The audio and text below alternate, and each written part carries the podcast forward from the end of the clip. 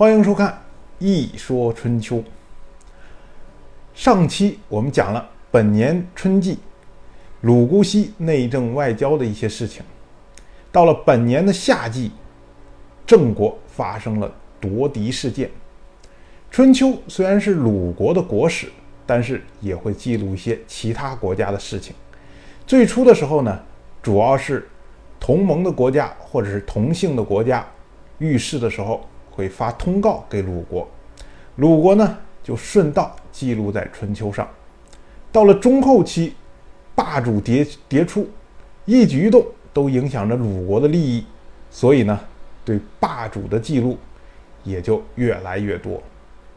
郑国和鲁国是同姓的国家，都姓姬，都是周王室的分支，算起来呢，应该是兄弟之国。我们前面讲过，鲁国的始祖姬旦是西周一任天王姬发的弟弟，而郑国的始祖叫做姬友，他是西周第十一任天王姬敬的弟弟。您估计一听这个辈分呢，就知道郑国是一个新兴的国家。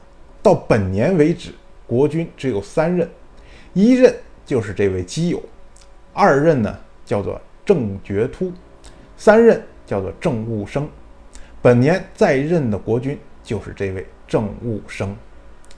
郑务生啊，这个务生这个名字很有点来历。所谓务生呢，就是逆生的意思。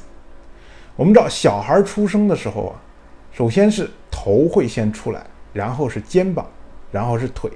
但是有时候呢，因为胎位不正，所以是肩膀或者腿先出来。这种呢，用老话来说就叫横生倒养，而正物生呢，就是腿先出来的这种。大概是在生正物生的时候，情况十分的危急，所以正物生的母亲武姜受到了惊吓，从小就不喜欢正物生。这儿呢，我们要多插两句，武姜的名字。其实不叫做武姜，武姜呢只是后世对他的称呼。他是申国人，申国姓姜，所以姜其实是他的姓。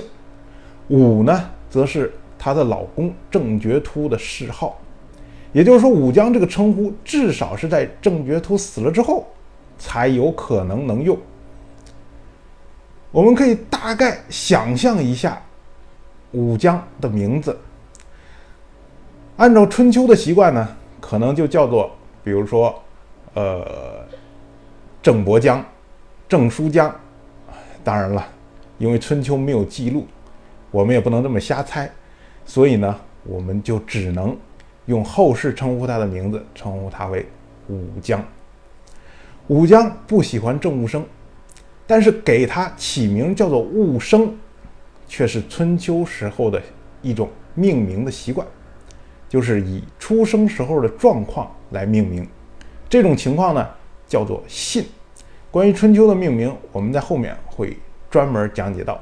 武姜不喜欢郑武生，所以呢，他就向郑觉突要求立他的另外一个儿子郑段为太子，把郑武生给替掉。结果郑觉突没有同意，武姜又三番四次的提出这样的请求。郑觉突都一一拒绝，所以到郑武生继位的时候呢，武姜又来找郑武生，向郑武生为郑段讨要封地。郑武生就问：“那你想把他封在什么地方呢？”武姜说：“最好是封在郅邑，郅邑在泗水的边上，所以呢，后世给他另起了个名字，叫做泗水关。”这个我想大家肯定都听过，关二爷温酒斩华雄就是在这个汜水关。而且据说呢，西周五任天王姬满喜欢巡游天下，曾经在郅邑这个地方圈养老虎，所以呢，郅邑还有另外一个名字叫做虎牢关。那么刘关张山鹰战吕布也是在这个地方。所以我们可以想象，这个肯定是天下雄关，一夫当关，万夫莫开的那种。这么样一个地方，郑务生怎么舍得给啊？所以他说，智邑是一座山城，太过险要。当年国书就是依仗地势，有恃无恐，最后死在那个地方。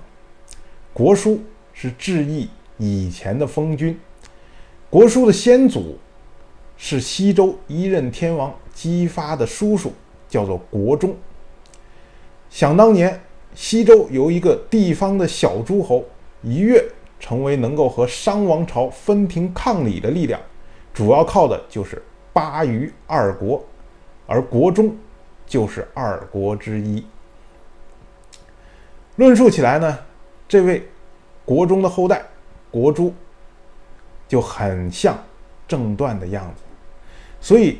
郑务生说这个话，言下之意就是：我把这么险要的地方给了郑段，郑段万一也是有恃无恐、不思修德，那将来不是下场跟国书一样吗？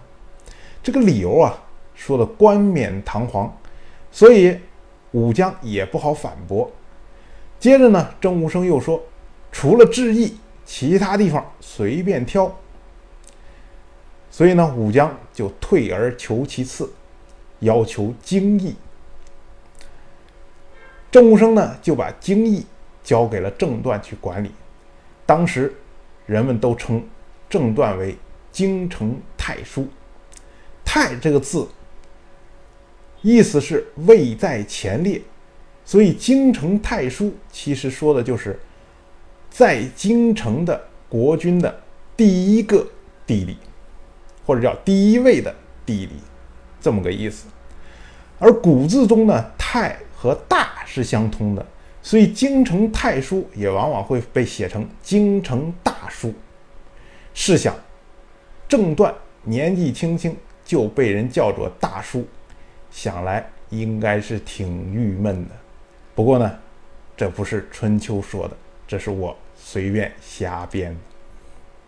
郑段被封在京邑，是两兄弟。第一轮的隔空对招，作为当年国君地位的最有力的竞争者，郑无生继位之后，郑段首先担心的是被清算，所以他选择智邑和京邑，实际上都是为了做防御。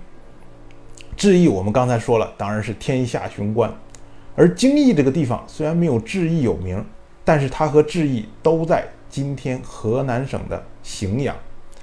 后世楚汉相争的时候，刘邦就是靠扼守荥阳城皋对抗项羽，即使以项羽之强，也是费了九牛二虎之力才攻破荥阳。况且“京”这个字的本意是指人工堆砌的高台，古代的高台往往都是防御的作用，而京邑以京为名，我们就可以想象。他对这个高台的自豪感，所以京邑虽然不如智邑，但是它也是防御力极强的要塞。而对于郑务生来说呢，只要是不要智邑，所有的事情他都可以静观其变。那么这两兄弟后事如何呢？我们放在下集再讲。我就这么一说，您。